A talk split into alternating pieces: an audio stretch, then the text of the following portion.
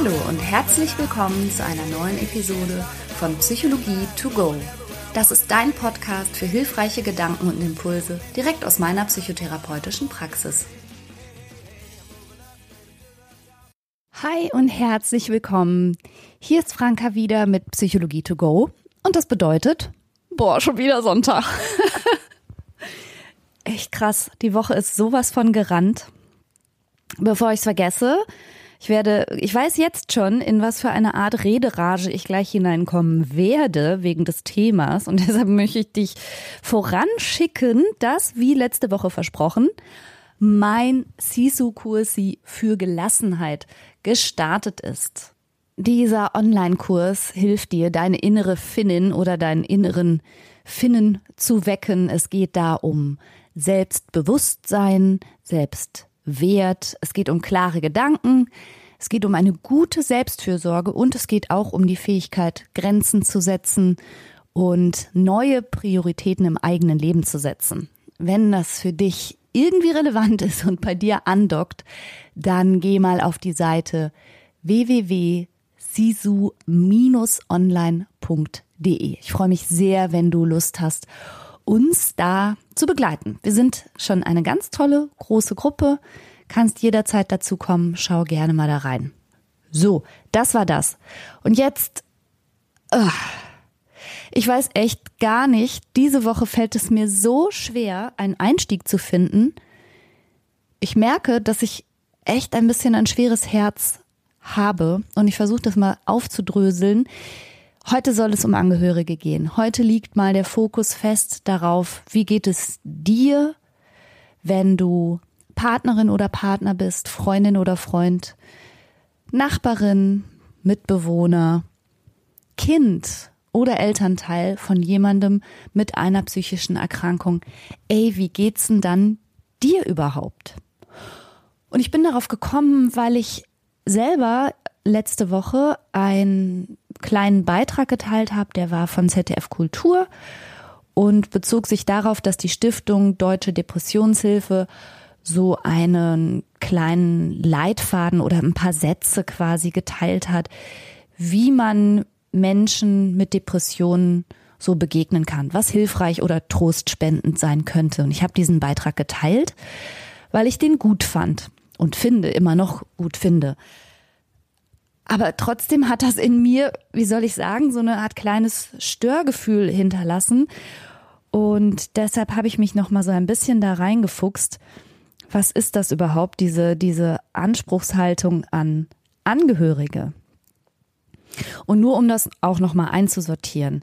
Ich habe mir nochmal die ganz aktuellen Zahlen angeschaut und ich finde hier Stand August 2021 von der Deutschen Gesellschaft für Psychiatrie und Psychotherapie DGPPN. Daraus zitiere ich jetzt mal gerade. Also wie gesagt, ganz aktuelle Zahlen. In Deutschland sind jedes Jahr etwa 27,8 Prozent der erwachsenen Bevölkerung von einer psychischen Erkrankung betroffen. Das entspricht rund 17,8 Millionen betroffenen Personen. Bäm. Was? Also, ich bin Psychotherapeutin, ich weiß das. Ich weiß das und trotzdem schockt mich das regelrecht, wenn ich diese Zahlen lese. Jede, also nahezu jede dritte erwachsene Person. Das bedeutet, dass Jugendliche und Kinder ja noch nicht mal mit erfasst sind was für unbeschreiblich riesige Ausmaße das sind, das muss man sich doch einfach mal auf der Hirnrinde zergehen lassen. Ich zitiere weiter aus diesem Text vom DGPPN, den packe ich übrigens als Link auch nochmal unter diese Podcast-Folge, wenn du das nochmal nachlesen möchtest. Tatsächlich zählen psychische Erkrankungen in Deutschland nach Herz-Kreislauf-Erkrankungen, bösartigen Neubildungen und muskuloskeletalen Erkrankungen zu den vier wichtigsten Ursachen für den Verlust gesunder Lebensjahre. Was das bedeutet, also wirklich, mir, mir stockt jedes Mal der Atem, wenn ich sowas höre. Menschen mit psychischen Erkrankungen haben eine um zehn Jahre verringerte Lebenserwartung durchschnittlich. Das heißt, gesunde Lebensjahre werden durch psychische Erkrankungen eingeschränkt. Sie gehen verloren dadurch.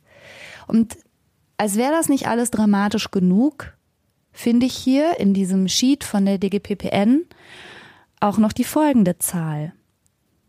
Nur 18,9 Prozent der Betroffenen, also keine 20 Prozent der betroffenen psychisch Erkrankten, nimmt Kontakt zu Leistungsanbietern auf. Leistungsanbieter sind in dem Fall alle, die helfen könnten. Das heißt, wir haben eine unfassbar riesige Zahl an psychisch Erkrankten.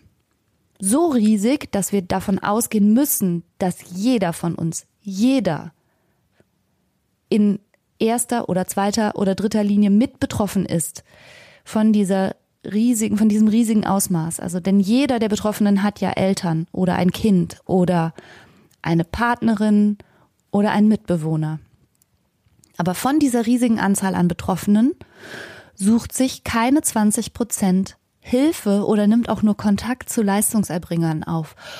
Und das wiederum hat mich dann dazu geführt, mal mir Gedanken darüber zu machen, wer trägt das? Wer, wer stützt das? Wer, wer ist da? Wer hilft? Wer schultert das alles?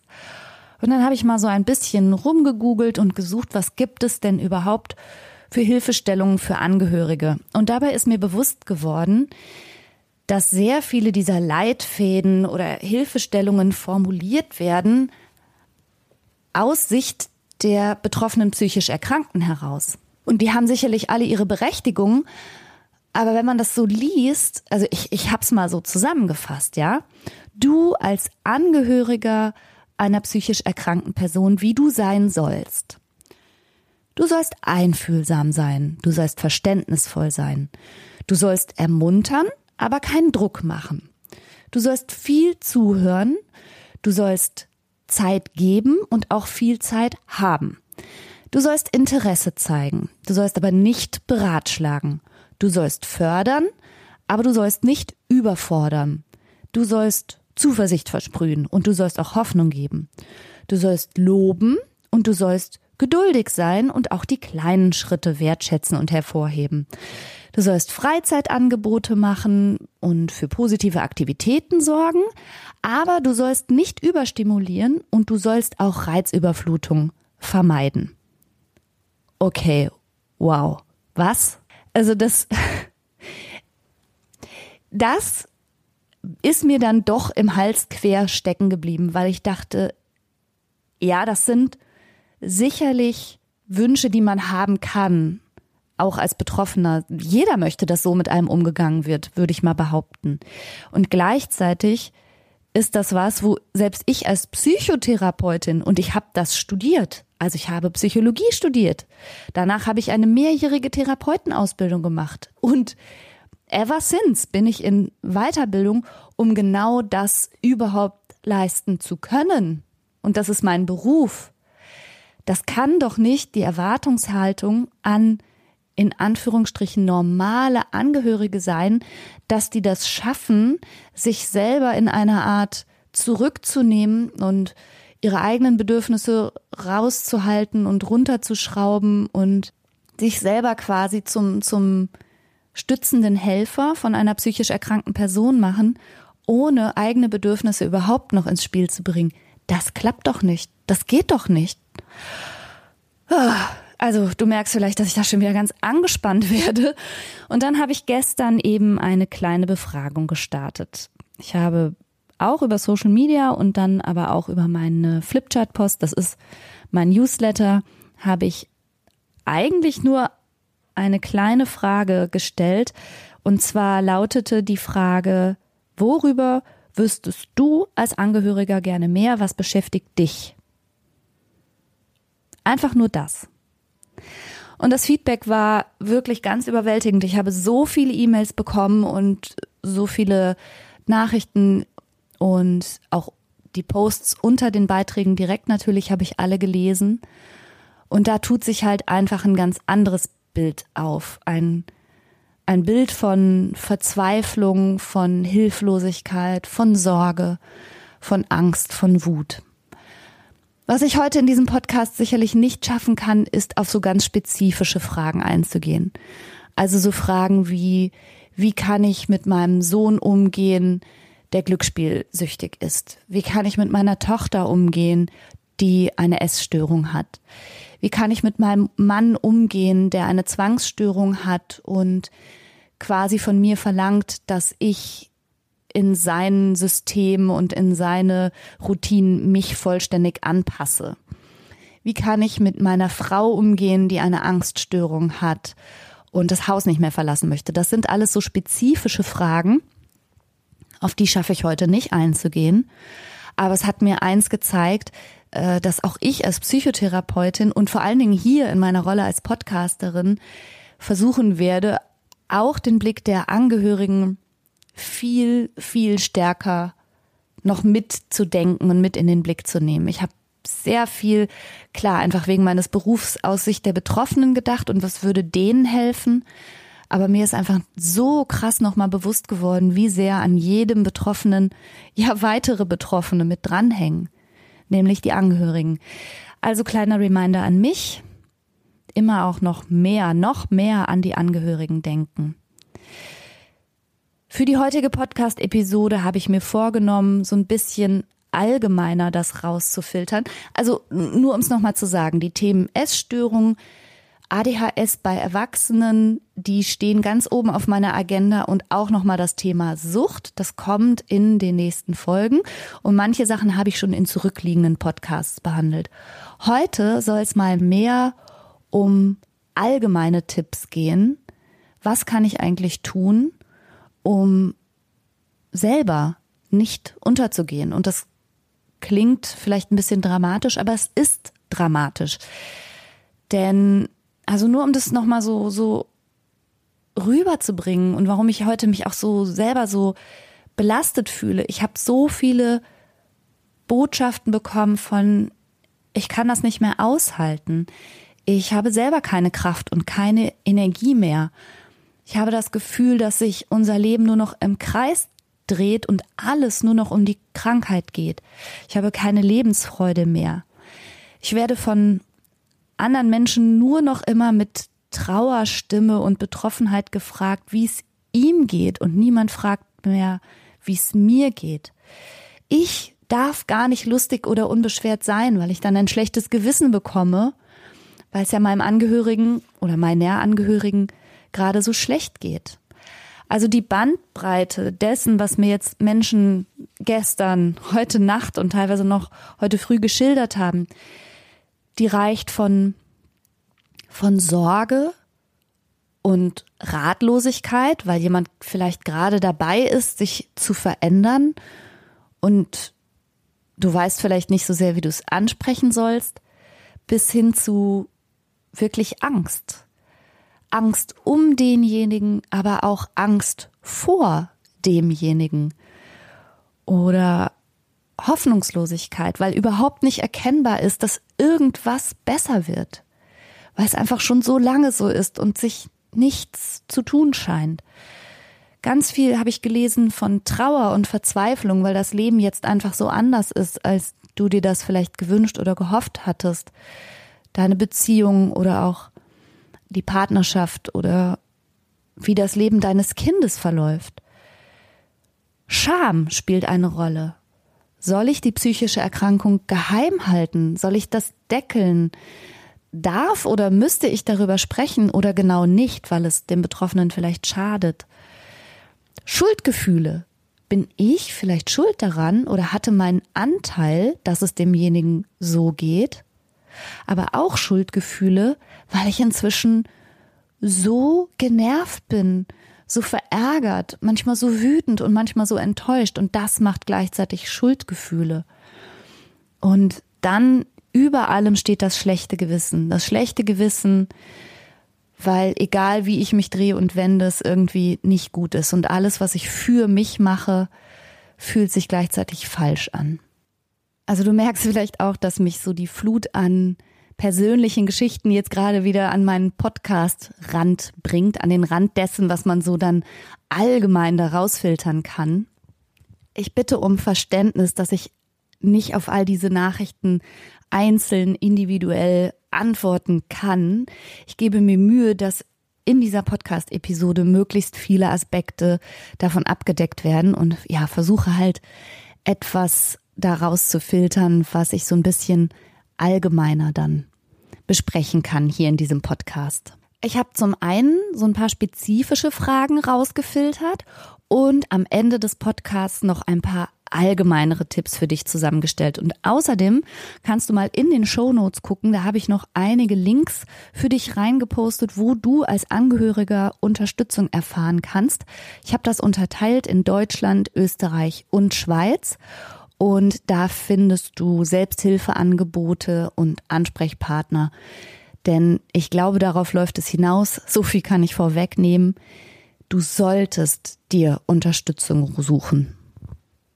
Okay, also als Einstieg und ich habe das quasi in meinem in meinem Kopf und jetzt in meiner Vorbereitung in gewisse innere Eskalationsstufen unterteilt. Also die die erste Frage, die sich vielleicht stellt, ist: Ich bemerke, dass jemand in meinem Umfeld sich verändert und ich sehe das und mache mir auch so ein bisschen Sorgen und bin auch ein bisschen ratlos. Wie kann ich das ansprechen? Also da kann ich nur sagen, es überhaupt anzusprechen, ist wahrscheinlich schon mal wichtiger, als dieses Ansprechen super korrekt zu gestalten.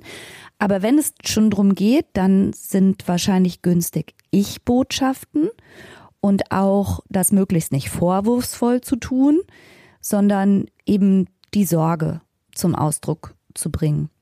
Und man kann es vielleicht auch als Frage formulieren, so. Mein Eindruck ist, dass es dir zuletzt nicht gut geht oder ich erlebe dich im Augenblick so grüblerisch und zurückgezogen. Und man kann ja vielleicht auch Anhaltspunkte geben, so, schau mal, im Sommer hatten wir noch so viel Spaß und im Augenblick habe ich das Gefühl, du bist eher distanziert oder whatsoever. Also, dass man das an konkreten Eindrücken festmacht und die mal zur Verfügung stellt. Vor allen Dingen auch demjenigen dadurch einen Hinweis gibt, dass man das bemerkt. Es ist ja tatsächlich sehr häufig so, also das höre ich wirklich häufig von Patienten, die mir sagen, ich selber habe das so gar nicht gemerkt, wie ich Tag für Tag, Stunde für Stunde tiefer in irgendwas reingerutscht bin und ich brauchte diese Hinweise aus meinem Umfeld, dass etwas mit mir nicht in Ordnung ist. Also wenn du da eine feine Beobachtungsgabe hast und bist besorgt und denkst, hm, irgendwas ist nicht richtig, dann formulier das. Und wenn dir das leichter fällt, kannst du es ja vielleicht auch schriftlich machen, falls du Sorge haben solltest, dich jetzt im Gespräch zu verhaspeln oder was Falsches oder was Blödes zu sagen, dann lass dir ruhig Zeit, das gut zu formulieren, so dass es eben auch nicht wie eine Anklage oder ein Vorwurf bei den Betroffenen rüberkommt.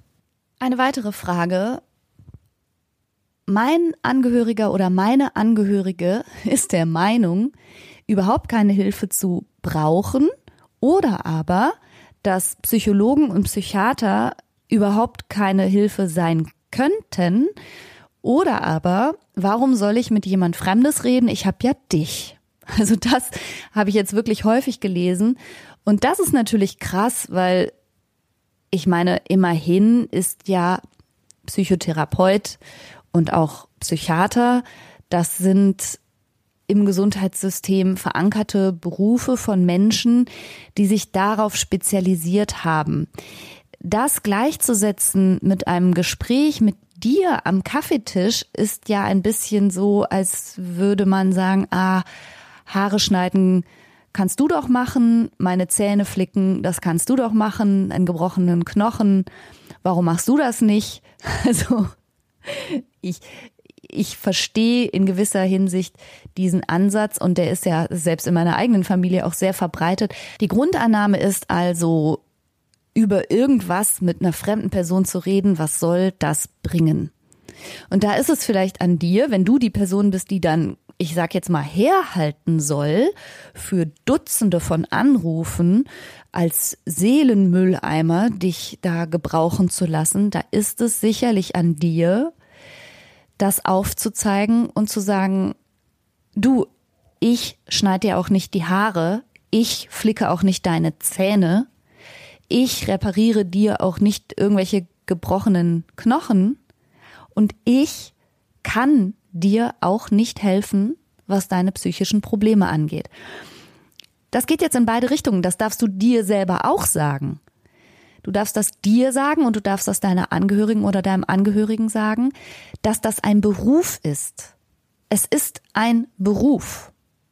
Also es gibt mehrere Menschen, die, die einen Beruf in dieser Richtung haben. Das fängt an vom Seelsorger, es geht über Betreuer, es geht über Ergotherapeuten, es geht in die Sozialpsychiatrie, es geht um Psychiater, um Psychotherapeuten. Also es gibt eine riesige Sparte im Gesundheitssystem, wo Menschen sich darauf spezialisiert haben, Menschen in psychischen Schieflagen im weitesten Sinne zu helfen.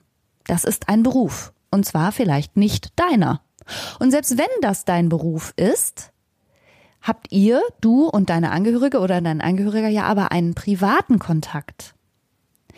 Und da eine Grenze zu ziehen, ist ganz wichtig für dich, aber auch für deine Angehörige oder deinen Angehörigen, um zu verstehen, nein, das ist nichts, was wir beide hier mit einem Stückchen Kuchen regeln und auch nicht mit einem täglichen Anruf, in dem einmal alles ausgekübelt wird und du schleppst es dann mit dir herum. Das funktioniert nicht. Das funktioniert weder für den Betroffenen, denn davon geht dann nicht wirklich eine Hilfe aus. Davon geht eine kurzfristige Entlastung vielleicht aus, aber eben keine nachhaltige Hilfe. Und für dich kann es ganz, ganz verheerend sein. Also tatsächlich habe ich Nachrichten bekommen im Sinne von mir graut es schon vor dem Herbst, denn ich habe eine Angehörige oder einen Angehörigen, der zu so saisonalen Depressionen neigt und immer mit der dunklen Jahreszeit weiß ich schon, jetzt werde ich am Telefon bombardiert mit belastenden Anrufen, die mich runterziehen. Und das ist ein bisschen Arbeit und vor allen Dingen geht es darum, dass du da dich selber stärkst und dir das auch erlaubst, da einen Riegel vorzuschieben. Also das Krasseste, was ich diesbezüglich gehört habe, ist äh, eine Großmutter, die ihre Enkel am Telefon ständig mit ihren suizidalen Absichten konfrontiert hat. Und das ist für ein Enkelkind äh, also mehr als nur eine Zumutung, auf Entfernung am Telefon damit konfrontiert zu sein, dass die Oma jetzt lieber sterben möchte. Das geht überhaupt nicht klar, gar nicht. Und da eine Grenze vorzuschieben und zu sagen, du, das ist kein Thema für uns zwei, ich hab dich lieb, aber wende dich bitte da an Menschen, die das zu ihrem Beruf gemacht haben, da zu helfen. Dann noch einmal ein Gedanke zu dem Thema, ach, was soll ich mit einem Psychologen oder einem Therapeuten sprechen, das bringt doch alles eh nichts. Und dann hat man das vielleicht als Angehöriger geschafft, denjenigen zu motivieren, dann doch mal in eine Sprechstunde zu gehen. Und dann trifft das aber blöderweise auf einen Therapeuten, der im Rahmen seiner Ausbildung oder ihrer Ausbildung gelernt hat, nein, also ohne Eigenmotivation braucht derjenige ja gar nicht in Behandlung zu kommen. Ja, na toll. Das heißt, derjenige sagt dann, ja gut, dir zuliebe, gehe ich mal und guck mir denjenigen an und dann wird äh, die Therapeutin oder der Therapeut plötzlich ganz sparsam und sagt, ja, also wenn Sie es selber nicht wollen, dann brauchen wir hier gar nicht weitermachen an dieser Stelle. Das ist ein bisschen tückisch. Und da, also diese, was ich jetzt sage, geht vor allen Dingen mal in Richtung meiner Kollegen. Wenn es doch so ist, dass jemand zunächst eher fremd motiviert kommt aus Misstrauen unserem Beruf gegenüber, unserer Profession gegenüber und letztlich unserer Person gegenüber, dann ist es doch an uns, denjenigen da ein bisschen abzuholen, anstatt da direkt die Mauer vorzuschieben und zu sagen, na, wenn sie nicht wollen, dann halt nicht. Ich verstehe, dass es so ist. Also es ist ja nicht so, als hätten wir nicht tausende von Leuten auf unserer Warteliste und Klar ist es für den Start einer Therapie viel günstiger, wenn jemand von vornherein super selbstmotiviert ist. Aber ganz kurz mal am Rande. Ich beziehe mich jetzt mal auf einen Teilnehmer einer Gruppentherapie. Ich nenne ihn mal Klaus und der Klaus hat mir im Einstiegsgespräch in der Sprechstunde gesagt, ich finde nicht, dass ich hier hingehöre, aber meine Frau. Und meiner Frau zuliebe bin ich jetzt mal hier. Und ich sage, okay, das ist total in Ordnung. Klaus, was würde mir denn dann deine Frau jetzt sagen? Weil er fand sich auch super in Ordnung. Er sagt, ihm fehlt nichts, er hat nichts. und dann habe ich gesagt, okay, aber deine Frau schickt dich. Was sagt denn deine Frau? Was belastet denn deine Frau im Leben mit dir? Und da hat er dann schon erzählt, ja, meine Frau sagt, ich habe mich in dieser Hinsicht verändert und das ist mir passiert und seit das und das vorgefallen ist, fühle ich mich so und verhalte ich mich so. Und dann habe ich gesagt, okay, und kannst du denn verstehen, dass das deine Frau belastet? Und das konnte der Klaus total verstehen, war aber arg im Zweifel, dass ich ihm jetzt dabei helfen könnte. Denn Dinge sind passiert, Folgendes hatte er erlebt und was würde ich daran ändern können? Und dann habe ich dem Klaus einfach das Angebot gemacht, du, nee, so ist das nicht. Ich kann gar nichts wegmachen, was passiert ist. Aber ich kann dich unterstützen und die Gruppentherapie kann dich unterstützen, dass du eine neue Perspektive entwickelst. Und wir haben verabredet, und dafür sind immerhin die Probesitzungen ja da, dass der Klaus mal testen durfte, ob das was für ihn ist. Und das ist so ein bisschen unser Running Gag inzwischen in unserer Psychotherapiegruppe, in der der Klaus ist, dass der Klaus jetzt Verlängerung seiner Stunden nochmal beantragt hat, und ich gesagt habe, okay, dann nochmal zwölf Stunden nur mal so gucken, weil er eben schon gemerkt hat, okay, ich habe ein Angebot bekommen, ich darf mir das anschauen, ich darf das testen, ob das hilfreich sein könnte oder nicht. Und er hat sich entschieden, oh ja, doch, das ist wohl hilfreich. Also das heißt, der eigentlich komplett fremd motivierte Klaus profitiert von der Therapie. Und daher mein Appell an alle Therapeuten, nur weil jetzt vielleicht mal eine verzweifelte Ehefrau anruft oder jemand für den Sohn einen Termin machen möchte, da direkt dann so nass forscht zu sagen, nee, ohne eigene Motivation steige ich hier gar nicht ein, ist vielleicht ein bisschen vorschnell.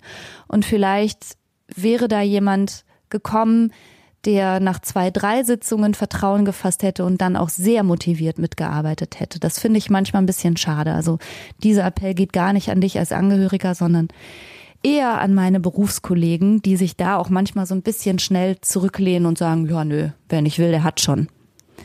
Okay. Dann eine weitere Frage, die mich erreicht hat, ist die Schuldfrage. Bin ich schuld? Trage ich eine Mitschuld? Das lässt sich so pauschal überhaupt gar nicht beantworten.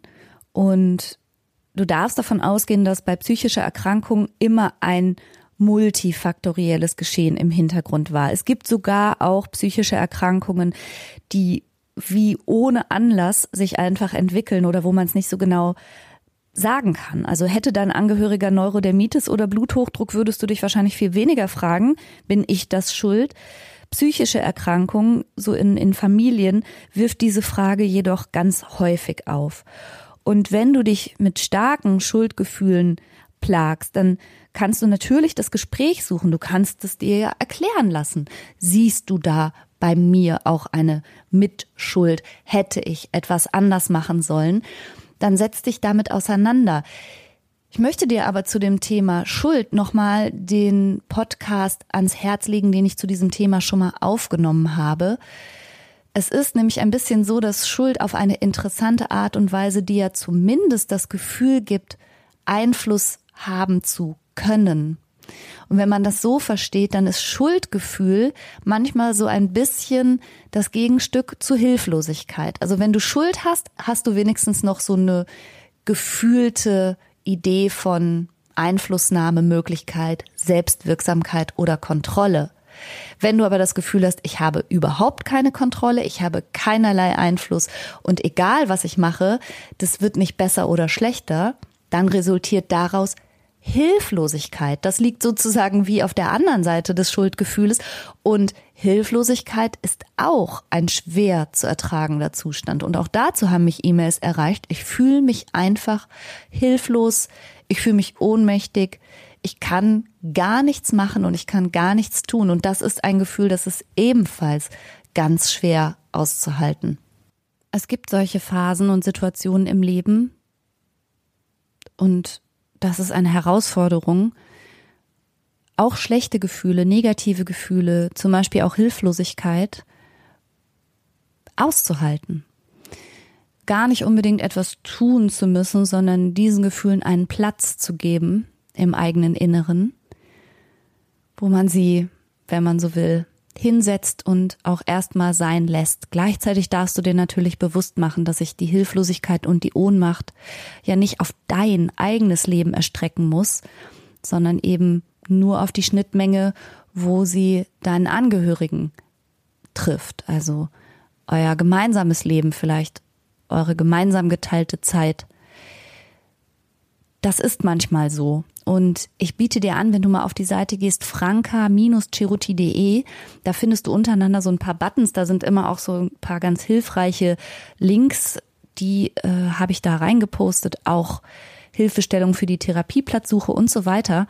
Und da werde ich mal verlinken eine Übung aus dem aktuellen Sisu-Kursi. Es ist letztlich, wenn du so willst, eine Achtsamkeitsübung, aber auch ähm, eine Akzeptanzübung, in der es darum geht, nicht immer mit Gefühlen etwas machen zu müssen oder auch gegen Gefühle etwas machen zu müssen. Horch da gern mal rein, ob du damit was anfangen kannst. Äh, das findest du, wie gesagt, unter www.franka-cheruti.de. Ein weiteres Thema betrifft Scham.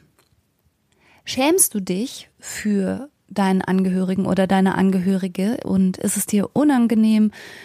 Möchtest du lieber, dass es nicht so sichtbar wird oder allen so bewusst wird, dass in deiner Familie oder in deinem Umfeld jemand psychisch erkrankt ist?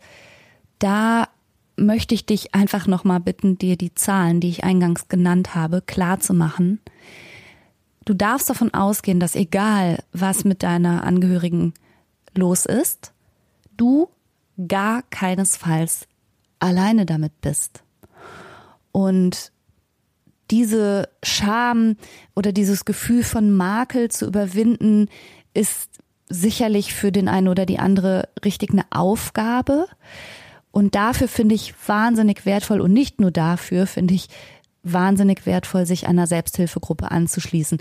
Für nahezu jedes Themenfeld, ob das ist äh, für Angehörige von Borderline-Erkrankten, für Angehörige von Suchterkrankten, Angehörige von depressiven Menschen. Es gibt für nahezu alles auch eine Selbsthilfegruppe für Angehörige. Und das kann ich dir als Gruppenpsychotherapeutin versichern. Es ist ein so entlastendes Gefühl zu spüren, eben ich bin nicht alleine und es gibt Menschen, die erleben genau das Gleiche wie ich. Und wenn man raustritt aus diesem stillen, traurigen, schwarzen Kämmerlein, in dem man das vielleicht vorher verborgen hat und endlich mal so richtig entlastende Gespräche darüber führen kann einerseits und andererseits aber auch konkrete Hilfestellungen von Menschen, die vielleicht in dem gleichen Prozess wie du schon ein Stückchen mehr Erfahrung haben oder ein bisschen weitergegangen sind, die dir vielleicht auch ganz lebenspraktisch unter die Arme greifen können, weil sie gute Unterstützung kennen oder einen guten Arzt oder irgendein Buch dir empfehlen. Also tu dir selbst den Gefallen. Und nicht zuletzt finde ich, wenn du als Angehöriger den Weg gehst und sagst, ich suche mir jetzt Unterstützung. Ich gehe jetzt zu einer Selbsthilfegruppe. Ich nehme diese Treffen wöchentlich wahr. Ich habe mir hier ein Buch bestellt. Dann bist du dadurch vielleicht ja auch ein Modell für deinen Angehörigen oder deine Angehörige, es dir gleich zu tun und sich selber auch um Hilfe zu kümmern. Also nochmal für die, die, so wie der Klaus, von dem ich dir erzählt habe, denkt, Psychologen sind alle bescheuert und was soll Reden überhaupt bringen. Wenn du sagst, mir bringt das aber was. Ich fühle mich dadurch entlastet, ich fühle mich gestärkt, ich ziehe da ganz viel Kraft draus, ich mache das jetzt für mich, bist du vielleicht das beste Modell, das du sein kannst. Ein weiterer Themenschwerpunkt in den Nachrichten war die Trauer und auch die Enttäuschung darüber, wie sich das gemeinsame Leben oder das Leben mit dem Familienangehörigen, dem Kind entwickelt hat.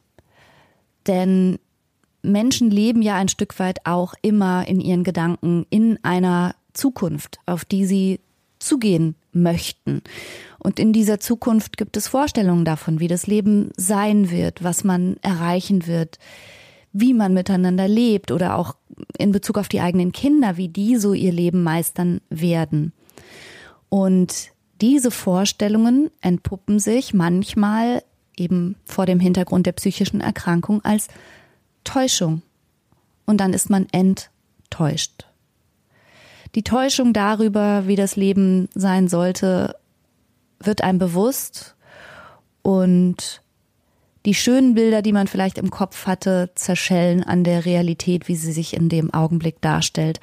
Das ist total hart und das ist total schmerzhaft. Und insbesondere, wenn wir über Liebesbeziehungen sprechen, über romantische Beziehungen, Partnerschaften, Ehen, dann ist es auch ganz schmerzhaft zu realisieren, dass man sich in einem Leben wiederfindet, das nicht annähernd das abbildet, wie man eigentlich mal gestartet war, mit welchen Hoffnungen man da losgegangen war. Und der schmerzhafteste Punkt ist dann, denke ich, der, wenn man spürt, ich möchte eigentlich gehen, ich kann nicht mehr. Ich werde hier selber krank. Ich habe keine Lebenslust mehr, keine Freude mehr.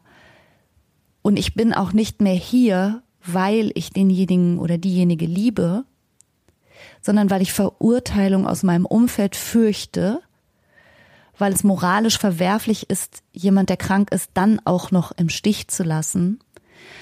Das sind so unfassbar schwere individuelle Fragestellungen, die mir jetzt auch in den E-Mail geschildert wurden. Da kann ich nicht zu oder abraten. Aber ich möchte Folgendes dennoch dazu sagen. Du hast ein Recht auf dein Leben. Und egal durch welches Commitment, durch welche Einigung, durch welche Fügung du mit deinem Angehörigen zusammen bist und egal was euch verbindet, ob es dein Kind ist, deine Eltern, Partner, egal, whatsoever, bist und bleibst du dennoch ein Individuum ich meine es gar nicht so pathetisch, aber du kommst als Individuum zur Welt und irgendwann wirst du auch wieder von dieser Welt gehen, alleine. Und auf wen du in dieser ganzen Zwischenzeit triffst und mit wem du dich zusammentust, für welche Zeiträume, das ist alles im, im Fluss und in Bewegung. Und das ist mal nah und dann ist es wieder ein bisschen ferner. Kinder kommen und sind Teil von dir und dann gehen Kinder und sind wieder viel entfernter von dir. Aber du musst dich von diesen wellenhaften Bewegungen nicht hin und her schleudern lassen, sondern du darfst auch entscheiden. Und du hast ein Recht auf ein eigenes Leben. Vergiss das bitte nicht. Und das Thema hat viele Menschen beschäftigt, die mir jetzt geschrieben haben. Wie kann ich das schaffen, da eine Grenze zu setzen, ohne ein schlechtes Gewissen? Und das ist vielleicht ein bisschen der Punkt und knüpft nochmal anders an, was ich schon eingangs hm, angeboten hatte, diese, diese Idee, vielleicht darfst du Grenzen setzen und nimmst einfach in Kauf, auch ein schlechtes Gewissen zu haben, auch schlechte Gefühle dabei zu haben. Ich weiß, dass du als Angehöriger, Partner, Kind oder Elternteil auch von der Gesellschaft einem hohen Erwartungsdruck ausgesetzt bist, eben wie ideal du dich jetzt zu verhalten hättest. Aber Fakt ist auch, dass niemandem mehr geholfen ist, wenn du das so weit treibst, dass du am Ende, wie soll ich sagen, die Seite wechselst und selber zu den 27,8 Prozent der Menschen gehörst, die dann plötzlich selber zu den psychisch Erkrankten gehören, die Hilfe brauchen. Das ist der Punkt, an dem du ja auch niemandem mehr helfen kannst. Und ich, ich finde immer ganz eindrucksvoll dieses Beispiel. Ich habe es mit Sicherheit schon mal erzählt, aber ich erzähle es nochmal. Wenn es in einem Flugzeug zu einem technischen Problem kommt, zu einem Druckabfall in der Kabine, was sagen die Stewardessen immer, immer, immer in jedem Flug? Die erklären dir, dass da jetzt Masken aus der Decke fallen. Und was sagen die? Die sagen, hilf erst dir, bevor du anderen Menschen hilfst. Also setz dir die Sauerstoffmaske auf und guck erstmal, dass du gut atmen kannst und dann kümmerst du dich um deine Sitznachbarn und alle um dich herum, die Schwierigkeiten haben. Und das ist die Reihenfolge fürs Leben überhaupt. Du bist am Ende keine Stütze, keine Hilfe für niemanden mehr, wenn du vergisst, selber durchzuatmen. Und was du da für Schlüsse draus ziehst, das ist so hoch individuell und teilweise auch so schmerzhaft und teilweise auch so schwer, dass ich dich da nur ermuntern kann, wenn du dich an dieser, an diesem Punkt befindest, an dieser Fragestellung so, wie setze ich meine Grenze? Bedeutet eine Grenze setzen für mich, dass ich einfach nur öfter mal Nein sage oder dass ich auch mal ein paar positive Aktivitäten für mich alleine entwickle, bedeutet eine Grenze setzen für mich, dass ich mir erlaube, trotzdem Spaß zu haben, trotzdem zu leben, selbst wenn jemand in meinem Umfeld ist, der das alles gerade nicht kann und nicht daran teilnimmt. Oder bedeutet die Grenze setzen für mich, dass ich mich räumlich trenne, dass ich sage, ich brauche einen, einen Raum, also buchstäblich Raum jetzt mal für mich. Oder bedeutet die Grenze setzen, ich möchte den Kontakt abbrechen, ich muss raus aus dieser Beziehung. Das kann niemand beantworten außer dir selbst. Und auch du kannst dir dafür Unterstützung suchen. Wie gesagt, es gibt ganz, ganz viele Möglichkeiten, dir Hilfe zu suchen. Und letztlich liegt in diesem die richtige Grenze setzen auch die Lösung für dich. Allerdings die Erwartung, ich werde eine Grenze setzen ohne schlechtes Gewissen. Das wird nicht funktionieren, denn du bist ein mitfühlender Mensch, du bist ein Mensch mit einem, einem Herzen, du bist ein Mensch mit liebevollen Gefühlen Natürlich möchte man als liebender Angehöriger, dass es unseren, unseren Lieben gut geht. Und wenn wir das Gefühl haben, gut geht's, wenn ich die ganze Zeit daneben sitze und Händchen halte. Gut geht's, wenn ich demjenigen alles abnehme. Gut geht's, wenn ich alle Zwänge, alle Ängste, alles mitmache. Gut geht es, wenn ich den ganzen Tag zuhöre. Ja, also etwas in dir impliziert dir, das würde demjenigen jetzt kurzfristig gut tun dagegen zu verstoßen und zu sagen, ja, aber mir nicht. Das macht automatisch einen Clinch in dir. Es geht gar nicht ohne. Also löse dich bitte von der Erwartung, dass du eine Lösung findest, die alle, alle beteiligten Menschen, aber auch alle inneren Anteile in dir prima finden. Sondern nimm in Kauf, dass diese Lösung dich gleichzeitig auch ein bisschen was kostet und vielleicht ein bisschen Schuldgefühle auslöst, ein schlechtes Gewissen auslöst, aber gleichzeitig nur dem schlechten Gewissen stattzugeben und alles richtig und ideal zu machen, so dass du kein schlechtes Gewissen hast, wird dich gleichzeitig krank machen. Das kann ja auch nicht die Lösung sein. Es ist ganz runtergebrochen der Konflikt zwischen dem, was dein Gewissen von dir fordert und dem, was du aber dennoch tun musst, um selber nicht krank zu werden. Und das kann und darf innere Spannung machen. Löst dich von der Idee, dass du einen Weg findest ohne Spannung. Dann etwas, was ich häufiger jetzt gelesen habe in den Nachrichten und den, den E-Mails, die mich erreicht haben, ist das Thema Angst. Angst klar um denjenigen. Also große Angst, insbesondere im Zusammenhang mit Suchtmittelkonsum, aber auch wenn jemand schwerst depressiv ist, also wirklich Angst um das Leben desjenigen zu haben und um die Gesundheit desjenigen zu haben, aber auch Angst vor demjenigen zu haben. Und da gibt es eine ganz wichtige Regel sozusagen, Selbstschutz geht immer vor. Und wenn jemand in einer Art und Weise sich bedrohlich und angsteinflößend verhält, oder schon Mobiliar zerlegt oder so etwas, dann ist das der Punkt, auch wenn das ganz, ganz hart ist, an dem du die Polizei rufen solltest. Wenn im Rahmen einer psychischen Erkrankung dein Angehöriger oder deine Angehörige fremdgefährdend wird, dann ist das die Grundlage, denjenigen auch gegen seinen oder ihren Willen zu behandeln. Und ich weiß, dass das total krass klingt. Und ich weiß auch, dass das natürlich in der Folge dazu kommen kann, dass dir dann Vorwürfe gemacht werden. Du hast mich eingewiesen, du hast die Polizei gegen mich aufgehetzt und so. Aber wenn du als, als Mutter, Vater oder Partnerin oder Partner dich bedroht fühlst und du dich ängstigst, dann ist das der Punkt, an dem derjenige offensichtlich sich selber gar nicht mehr im Griff hat, offensichtlich im Rahmen seiner psychischen Erkrankung nicht mehr genau weiß, was hier gerade Phase ist. Und da solltest du, um dich und andere Menschen zu schützen, dem auf jeden Fall den Vorzug geben. Du tust ja demjenigen keinen Gefallen, in diesem Zustand ihn oder sie weiter rumeiern zu lassen. Und vielleicht gefährdet ja derjenige nicht nur dich oder ist dir gegenüber aggressiv, bedrohlich, fordernd, wie auch immer, sondern eben auch der Umwelt. Und wenn du da nah dran bist an so jemanden, wie gesagt, ich weiß, dass das ganz, ganz hart ist. Äh, dennoch möchte ich dich ermuntern, dass du da sofort die Polizei verständigst, auf die Bedrohlichkeit der Situation hinweist und auch dazu sagst, dass es sich um ein psychiatrisches Geschehen handelt, dass derjenige möglicherweise an einer Psychose leidet oder was auch immer da los ist oder vielleicht im Entzug ist. Es gibt ja schon mehrere psychische Erkrankungen, in deren Rahmen sowas vorkommen kann. Und dann erfolgt in der Regel eine fachärztliche Überprüfung, ob derjenige unter Umständen wegen des Tatbestandes der Fremdgefährdung jetzt auch gegen seinen Willen in der Psychiatrie behandelt wird.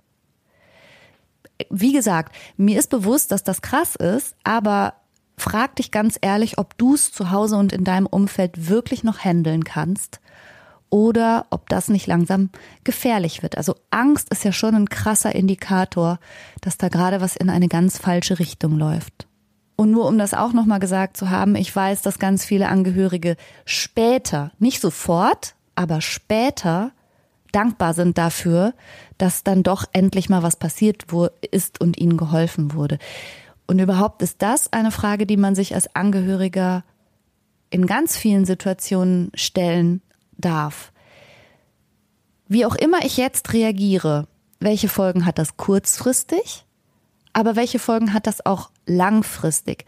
Und diese Frage nach der Kurzfristigkeit und der Langfristigkeit, die gilt zum Beispiel auch dann, wenn deine Angehörige oder dein Angehöriger mit Angststörungen jetzt von dir verlangt, du sollst dich so und so verhalten oder ihm oder ihr das und das abnehmen oder das und das nicht mehr machen.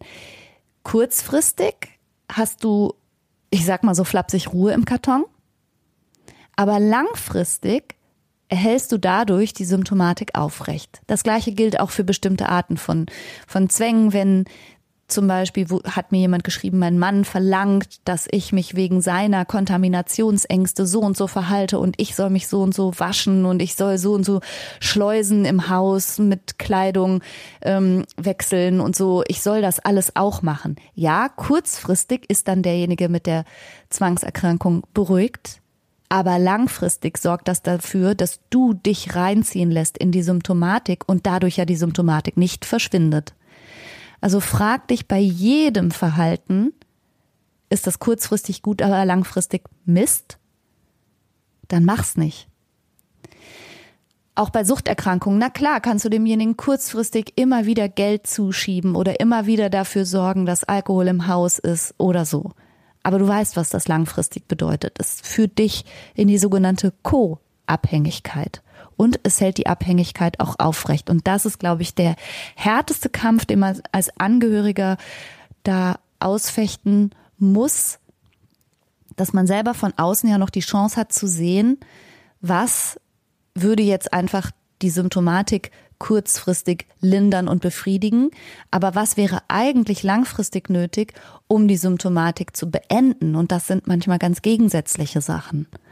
Und auch das kannst du aber nicht als Angehöriger alleine stemmen. Ich sag's nochmal. Es gibt Leute, deren Beruf ist das.